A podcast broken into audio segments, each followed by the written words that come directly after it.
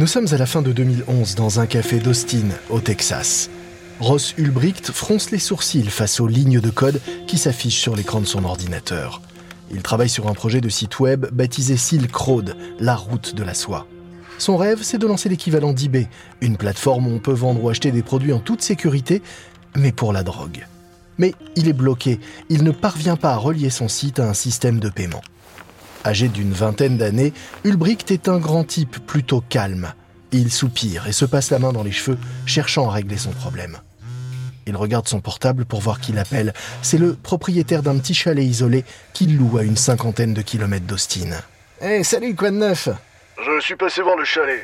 Ulbricht s'inquiète. Et vous êtes entré? Ouais, et donc j'ai vu les champignons que vous y faites pousser. Ulbricht sent son pouls qui accélère car il a transformé le chalet en un lieu de culture pour ses champignons hallucinogènes. Et il a vraiment besoin de sa future récolte car ce sont les premiers produits qu'il compte mettre en vente sur Silk Road. Sans eux, son plan pour devenir riche et puissant va juste faire pchit. Euh, et donc, qu'est-ce que, qu'est-ce que vous allez faire? Disons que je vais aller déjeuner, j'en ai pour une heure, et ensuite j'appelle les flics. Ulbricht se lève sans perdre une seconde et se précipite dehors. Il n'a que 60 minutes devant lui et le trajet va déjà lui en prendre 40. Alors il fonce, pied au plancher. Allez, allez Il regarde l'heure qui défile sur le tableau de bord. Le temps presse. S'engage sur une route de campagne bordée d'arbres. Sa voiture soulève un nuage de terre rouge. Il arrive enfin devant sa cabane dans les bois et s'arrête en dérapant devant la porte. Il se précipite à l'intérieur. La cabane est plongée dans l'obscurité. Seuls quelques rayons percent à travers le carton qui recouvre les fenêtres. L'odeur de milliers de champignons flotte dans l'air. Ulbricht se précipite pour remplir des sacs poubelles avec les plateaux en plastique où poussent ces forêts miniatures de champignons bleus et blancs à l'allure de petits fantômes. Il tasse les sacs à l'arrière de sa voiture et se dépêche de repartir. Alors qu'il s'éloigne, il entend déjà les sirènes de police au loin. 30 minutes plus tard, Ulbricht s'arrête enfin pour reprendre son souffle. Il se tourne sur son siège pour regarder les sacs bien remplis derrière lui. Et il sourit. Il a sauvé sa récolte. Mais il faut maintenant qu'il réussisse à faire fonctionner son site, s'il veut devenir l'équivalent pour la drogue de qu'eBay est à la brocante. La clé, c'est de permettre aux utilisateurs de vendre et acheter des substances illégales grâce à une nouvelle monnaie numérique intraçable, une monnaie appelée Bitcoin. Avec Silk Road, Ulbricht s'apprête à devenir un homme influent et riche. Mais il va surtout lancer une véritable révolution en faisant flamber la demande pour cette nouvelle monnaie. Une révolution qui va faire éclore de nouveaux milliardaires et des milliers d'arnaques, et qui va ébranler les fondements même du système financier mondial.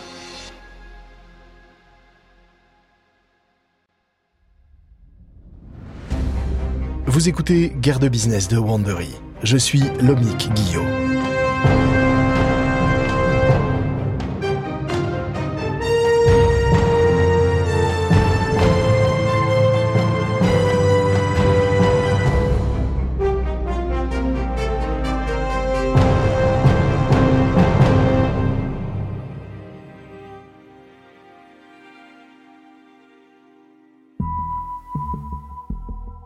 Il y a encore 15 ans, le Bitcoin semblait juste une idée sortie d'un scénario de science-fiction.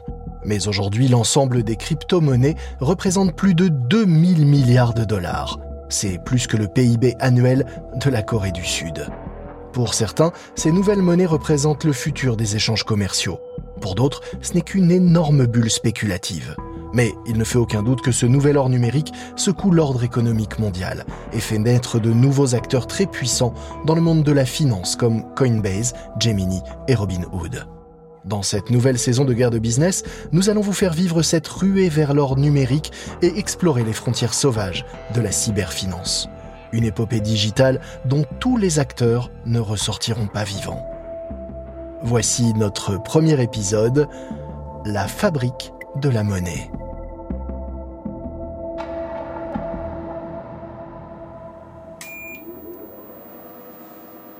Janvier 2019 dans une maison de la banlieue de Santa Barbara, en Californie. Al un développeur, s'installe à son bureau dans le coin de son salon et allume son ordinateur. Il sirote son café du matin alors que les quatre écrans connectés à son PC s'animent peu à peu. Finet est sur le point de donner vie à une nouvelle forme d'argent. Il ouvre le mail qu'il a reçu pendant la nuit d'un certain Satoshi Nakamoto. Il clique sur le lien dans le mail et continue de boire son café tandis qu'un fichier se télécharge. Cela fait à peine un an que Finet a fait la connaissance de Nakamoto, lorsque celui-ci a posté sur un obscur forum fréquenté par des développeurs s'intéressant aux crypto-monnaies une sorte de manifeste pour une monnaie numérique baptisée Bitcoin. À l'époque, la plupart des membres du forum ont bâché Nakamoto. Ils étaient persuadés que son idée de Bitcoin ne marcherait jamais, comme toutes les précédentes tentatives de crypto-monnaie. D'autant plus que ce Nakamoto était un nouveau venu, pas un membre de leur clique. Mais Finet, lui, a été réellement impressionné par le plan de Nakamoto pour créer une monnaie virtuelle qu'aucun gouvernement ne pourrait contrôler et qu'aucune entreprise ne pourrait posséder. Il a insisté pour que Nakamoto écrive rapidement le code qui pourrait donner vie au Bitcoin. Et c'est justement ce que Nakamoto vient de lui envoyer. Finet lui répond immédiatement par mail. Euh, je suis en train de l'installer. Vous êtes en ligne? Alors que Finet appuie sur envoi, il réalise qu'il ne sait même pas dans quelle partie du monde se trouve le fameux Nakamoto.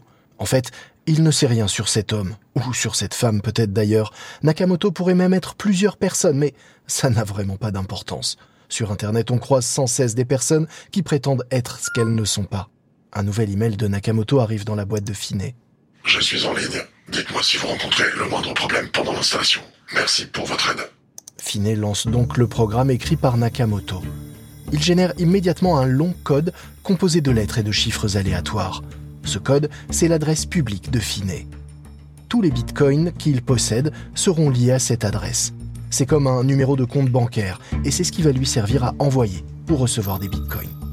Le programme génère ensuite un code encore plus compliqué.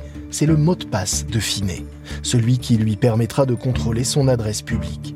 Comme avec le code d'une carte bleue, il lui servira à approuver les transactions tout en protégeant son compte. Les calculs mathématiques reliant l'adresse publique et la clé privée sont si diaboliquement complexes qu'il est impossible pour un pirate d'utiliser l'adresse publique de quelqu'un pour tenter de découvrir sa clé privée. C'est ce qui rend les adresses bitcoins inviolables. Mais contrairement à un mot de passe informatique qui peut être récupéré ou modifié à l'infini, si quelqu'un perd cette clé privée, eh bien il ne pourra jamais retrouver l'accès à ses bitcoins. Tout en buvant son café, Finet regarde ce que le programme de Nakamoto fait d'autre. En fait, il n'y a que deux options. La première, envoyer de l'argent. Mais Finet n'a pas de bitcoins à envoyer. Il clique donc sur la deuxième option, fabriquer des pièces. Il ne se passe pas grand-chose sur ses écrans, mais sous le capot, son ordinateur passe à l'action. Il recherche sur Internet d'autres ordinateurs qui utilisent le programme Bitcoin au même moment. Et il trouve bientôt le seul autre ordinateur alors connecté sur le réseau Bitcoin, celui de Nakamoto. Une fois la connexion établie, le PC de Finet entre en compétition avec la machine de Nakamoto pour résoudre des problèmes mathématiques complexes. C'est une course de vitesse et l'ordinateur qui termine premier permet à son propriétaire de gagner un tas de tout nouveaux bitcoins. Et immédiatement, les machines se remettent à jouer pour tenter de remporter la prochaine création de bitcoins. On appelle cela le minage. Ces récompenses sont en fait une carotte que Nakamoto utilise afin d'inciter les internautes à mettre leurs ordinateurs au service du réseau Bitcoin.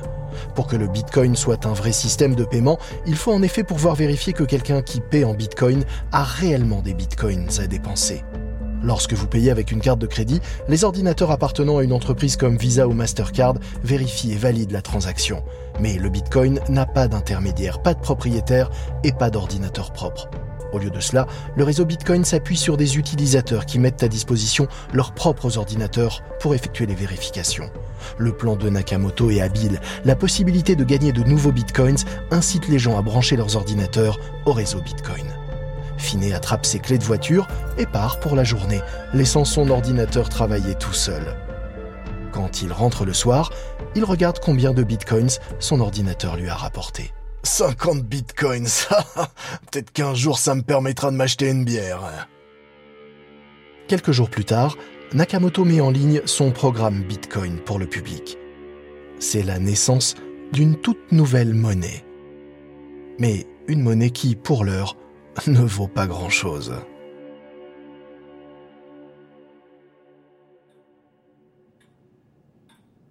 Juin 2010, il est tard le soir dans la petite ville de Patterson dans l'État de New York. Missoun McCaleb monte les escaliers avec son bébé endormi dans les bras. Elle entre dans le bureau de son mari, un bureau qui ressemble en fait à une tanière avec des ordinateurs, des manuels de programmation et des manettes de jeux vidéo partout. Jed, je suis épuisé, moi. Je vais me coucher. Ah, tu, tu viens pas? Jed fait pivoter son fauteuil de bureau pour regarder sa femme. C'est un homme au visage rond avec des cheveux noirs courts et indisciplinés. Ouais, je vais pas réussir à dormir. Quelque chose ne va pas? Ouais, ce truc-là, là, qu'ils appellent Bitcoin. Et euh, c'est vraiment un truc cool, hein. C'est pas juste un truc de geek, hein, je t'assure. Sauf que c'est super difficile d'en acheter. Tous les sites web qui en vendent euh, tournent au ralenti en ce moment. Et ça sert à quoi? En fait, si tu veux, c'est comme une monnaie, mais virtuelle. Comme une monnaie, mais pas une monnaie Pourquoi tu veux acheter de la fausse monnaie? Non, c'est pas de la fausse monnaie. On dirait que c'est de la fausse monnaie, mais c'est pas le cas. Et moi j'ai envie d'en avoir. C'est le truc cool du moment. C'est de l'argent du futur, quoi, si tu veux. Ouais, si tu le dis. Mais ne reste pas debout toute la nuit pour ça, d'accord? Mais le lendemain matin au réveil, Missoun constate que la place dans le lit à côté d'elle est restée vide. Elle retourne dans la tanière de Jed. Il est toujours devant son ordinateur, portant le même t-shirt que la veille au soir. Attends, tu as passé la nuit devant cet écran? Jed se retourne il a l'air surexcité. Ouais, je suis resté là, mais j'ai réglé le problème. J'ai créé un site, une plateforme d'échange sur laquelle les gens peuvent acheter des bitcoins avec des dollars et échanger ensuite leurs bitcoins contre des dollars. Ah, très bien, mais c'est juste pour t'amuser ou ça peut devenir un business? Eh ben, disons que ça pourrait faire un petit business complémentaire, je sais pas trop. Je pensais facturer 0,5% par transaction, donc ça pourrait finir par faire un peu d'argent, on sait jamais. Mais j'ai besoin de trouver un nom et une adresse, sauf que chaque nom auquel je pense est déjà pris. Et t'as pas une adresse de site dont tu te sers plus? Si, il y a bien Mount Gox.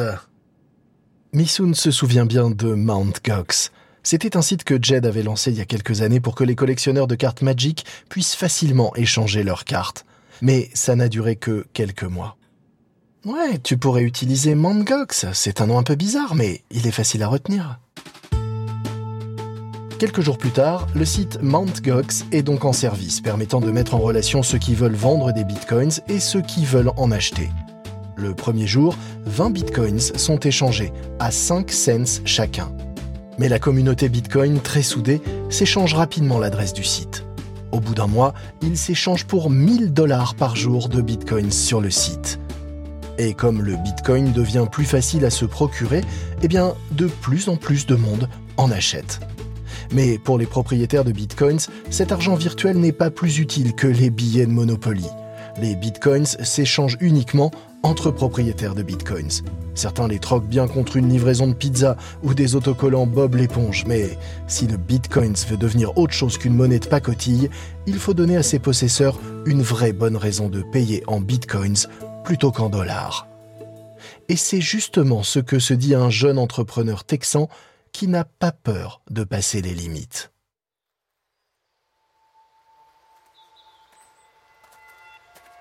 Fin 2011, près de Bastrop, au Texas. Ross Ulbricht a décidé d'emmener Julia, sa petite amie, visiter le chalet en rondin qu'il loue au milieu de nulle part. Il la retient par le bras alors qu'elle trébuche sur le sol chaotique. Fais attention, hein, le chemin est pas en très bon état. Mais on est où là? Euh, C'est mieux que tu saches pas où on est exactement. Euh, attends-moi là une seconde. Julia entend le bruit d'un trousseau de clés et le son d'une lourde porte en métal qu'on ouvre. Quand Ulbricht lui a dit qu'il voulait partager un secret avec elle, Julia a été intriguée. Mais alors qu'elle se retrouve là au milieu de nulle part avec les yeux bandés, elle se demande si elle a vraiment eu raison d'accepter. Elle commence même à s'inquiéter. Ulbricht l'attrape par le bras pour la guider. Ok, suis-moi à l'intérieur. Euh, attention, on s'arrête un instant. Oh, mais ça pue ici tu, tu gardes un truc mort ou quoi là-dedans? Julia entend son fiancé qui ferme la porte derrière elle. Ok, tu peux retirer ton bandeau si tu veux. Julia soulève son bandeau et le retire en soulevant les tresses de cheveux noirs et bouclés qui encadrent son visage. Elle regarde autour d'elle. Cette cabane est vraiment délabrée. Des feuilles en carton en lambeaux recouvrent les fenêtres. Les étagères, elles, sont remplies de plateaux en plastique qui contiennent des champignons en pleine germination. Julia se penche pour observer les cultures de plus près, puis se tourne vers Ulbricht. Mais attends, mais c'est des champignons hallucinogènes Ouais. Elle regarde tout autour d'elle, il y en a vraiment beaucoup, beaucoup de champignons. Il y en a clairement plus que pour la consommation personnelle d'une seule personne. Euh, mais qu'est-ce que tu vas faire avec tous ces champignons? Ulbricht sourit. Cela fait des mois qu'il prépare le lancement de son site The Silk Road dans le plus grand secret. Mais il sent qu'il peut faire confiance à Julia. En fait, euh, je compte les vendre en ligne. Mais t'es fou, on est au Texas, c'est carrément un crime. Tu vas te retrouver en prison à vie si tu mets ça en vente sur Internet. Oui, mais je vais pas les vendre n'importe où. Je suis en train de terminer mon propre site, Silk Road, et il sera sur le dark web. Les champignons, c'est juste pour amorcer le truc, mais l'idée c'est de faire l'équivalent d'Amazon ou d'eBay, mais pour que n'importe qui puisse y vendre ou acheter de la drogue. Et je prendrai un pourcentage sur tout. Ouais, enfin je suis sûr que la police peut tracer les virements ou les paiements via PayPal, non? Ouais, c'est pour ça que je vais utiliser une nouvelle monnaie virtuelle qui s'appelle Bitcoin. C'est une monnaie qui existe en dehors du système financier classique et qui ne laisse pas de traces toutes les données sur les transactions sont cryptées par le système et t'as même pas besoin de compte en banque tant que tu convertis pas tes bitcoins en dollars. Et c'est pile à ce moment-là que tu vas te faire arrêter. Mais me faire arrêter pourquoi? Personne ne saura jamais d'où viennent les bitcoins, ils sont intraçables. C'est impossible de les relier à Silk Road ou à moi. Julia des visages Ulbricht. Elle pensait qu'elle sortait avec un vendeur de livres d'occasion et voilà qu'elle réalise que Ross, son fiancé, est un futur baron de la drogue. C'est à la fois dangereux mais aussi excitant. Sauf qu'elle partage désormais le lourd secret d'Ulbricht. En janvier 2011, le site Silk Road est en ligne et opérationnel. En utilisant des pseudos, Ulbricht fait de la pub pour son site en postant des messages sur des forums dédiés au Bitcoin et à la drogue. Il explique même comment, concrètement, se faire livrer de la drogue à domicile sans risque. Bientôt, il enregistre ses premières commandes de champignons. Et quand les clients constatent que ça marche et que ça reste sous les radars de la police, alors ils repassent commande et en parlent à leurs amis. Bientôt, plusieurs dealers mettent en vente leur cam sur Silk Road. Et on y trouve vraiment de tout, du cannabis cultivé en bio à l'héroïne pure. Avec son petit business, Ulbricht engrange désormais des dizaines de milliers de dollars chaque mois. Et avec le succès de Silk Road, il y a de plus en plus de demandes pour des bitcoins sur Mt. Gox. Tout cela va bientôt arriver aux oreilles d'un puissant patron de la tech pour qui Silk Road va être une révélation et qui va quitter son habituelle réserve pour devenir le plus grand ambassadeur au monde du Bitcoin.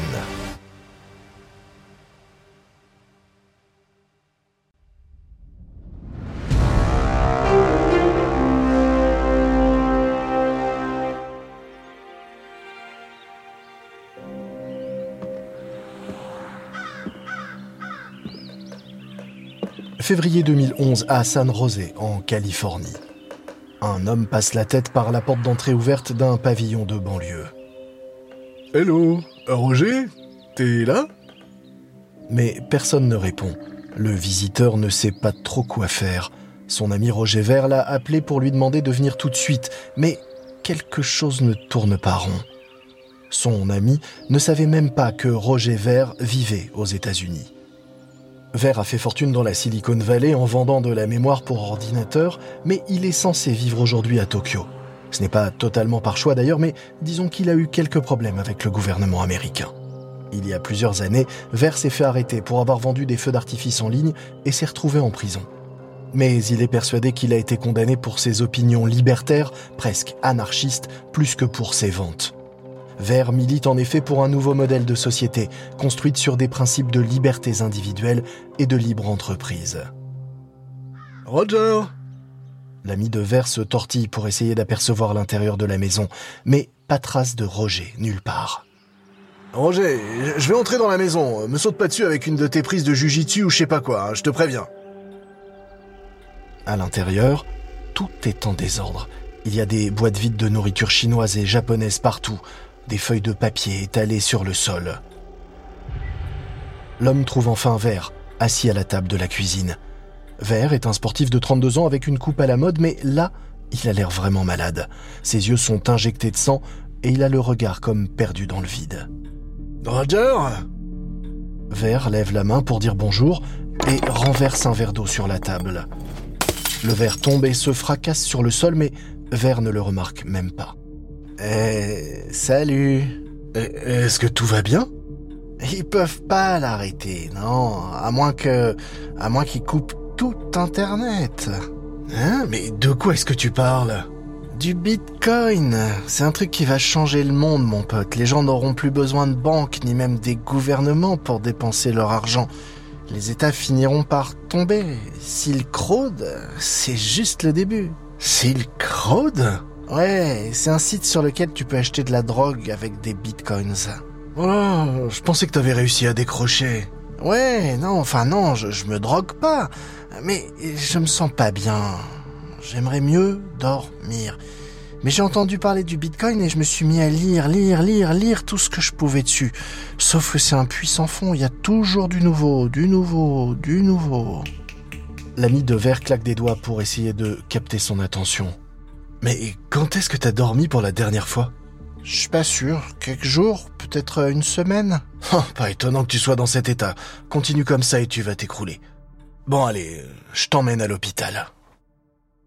Quelque temps plus tard, Vert ressort de l'hôpital reposé, mais changé à jamais. Il ne pense plus désormais qu'à une chose, Bitcoin.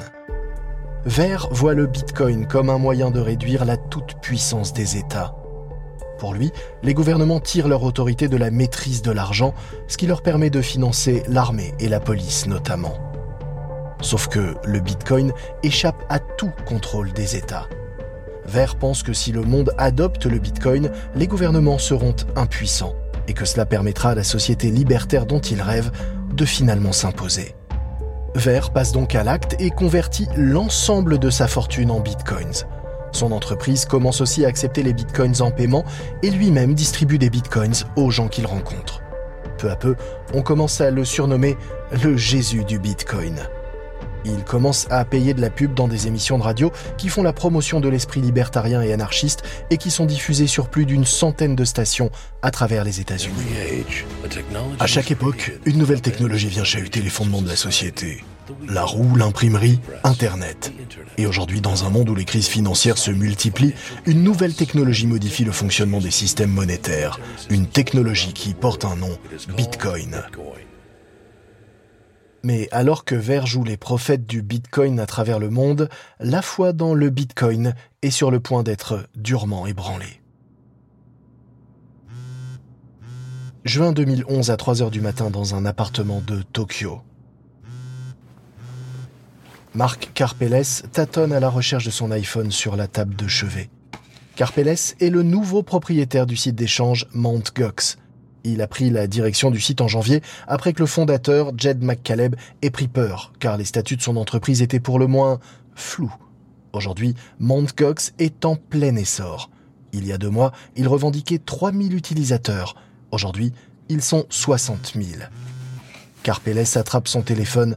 C'est un de ses amis qui l'a aidé à relancer Mt. Gox qui l'appelle du Pérou. William, il est 3 heures du matin là. Oui, mais les échanges sont bloqués. Le, cours du Bitcoin s'est effondré. Attends, euh, comment ça effondré? Oui, il est passé de 17 dollars à 1 cent en moins d'une heure. Carpeles s'arrache de son lit et se précipite vers le bureau installé dans son appartement. Au fond de lui, il sait que cette chute des prix ne peut pas être accidentelle. Cela fait des mois que des hackers tentent de pirater Mt. Pour mettre la main sur les milliers de bitcoins que le site gère pour le compte de ses clients. Carpeles ouvre son ordinateur, se connecte au back-office de Mongox et coupe toutes les connexions au serveur. Immédiatement, toutes les transactions s'arrêtent. L'attaque a été contrée, mais le mal est fait. La tentative de piratage a ébranlé la confiance dans la stabilité de Bitcoin et brisé la confiance dans les mesures de sécurité du site Mongox. Cet incident va convaincre Ver que l'avenir de Bitcoin ne peut dépendre uniquement d'un seul site, Mt. Pour survivre, Bitcoin ne peut pas dépendre d'une seule et unique entreprise.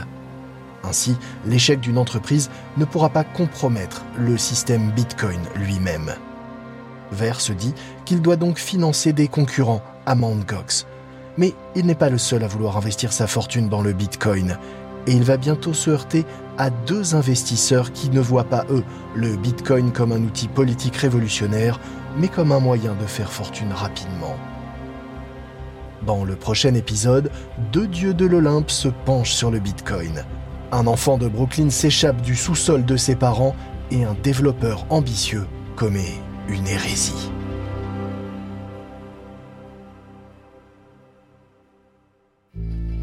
Vous venez d'écouter le premier épisode de Guerre de business, la guerre des crypto-monnaies par Wandery. Une précision sur les dialogues entendus dans cet épisode, il s'agit de reconstitution car bien entendu, nous ne pouvons pas savoir ce qui s'est dit exactement, mais ces dialogues sont basés sur une sérieuse documentation. Si vous voulez en savoir plus sur le Bitcoin et ses origines, nous vous recommandons le livre Digital Gold de Nathaniel Popper en anglais. Je suis Lomique Guillot, ce programme a été enregistré en version originale par David Brown. Tristan Donovan est l'auteur de cet épisode, Karen Lowe notre productrice et rédactrice en chef.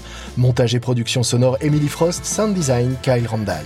Notre producteur est Dave Schilling, production exécutive Jenny Lower Beckman et Marshall Lewy, créé par Hernan Lopez pour Wandery.